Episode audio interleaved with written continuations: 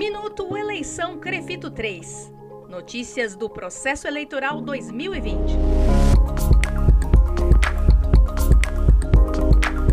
No dia da eleição do Crefito 3, após concluído o período de 12 horas para votação dos fisioterapeutas e terapeutas ocupacionais nas chapas concorrentes, certamente virá a pergunta: como, quando e onde saber quem saiu vencedor?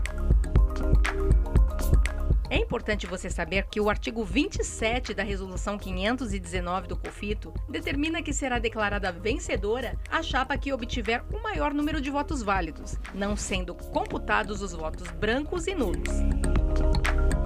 Será a comissão eleitoral a responsável por elaborar a ata em que constará a contagem geral dos votos, anexando o relatório de apuração e o parecer da auditoria. A comissão eleitoral irá registrar também nessa ata qualquer problema que ocorra durante o processo de votação.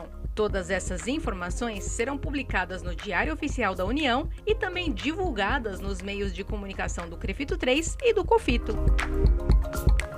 Também é importante saber que a Resolução 519 garante que esse trabalho de contagem dos votos será acompanhado por um fiscal de cada uma das chapas concorrentes, mais uma forma de assegurar a transparência do processo.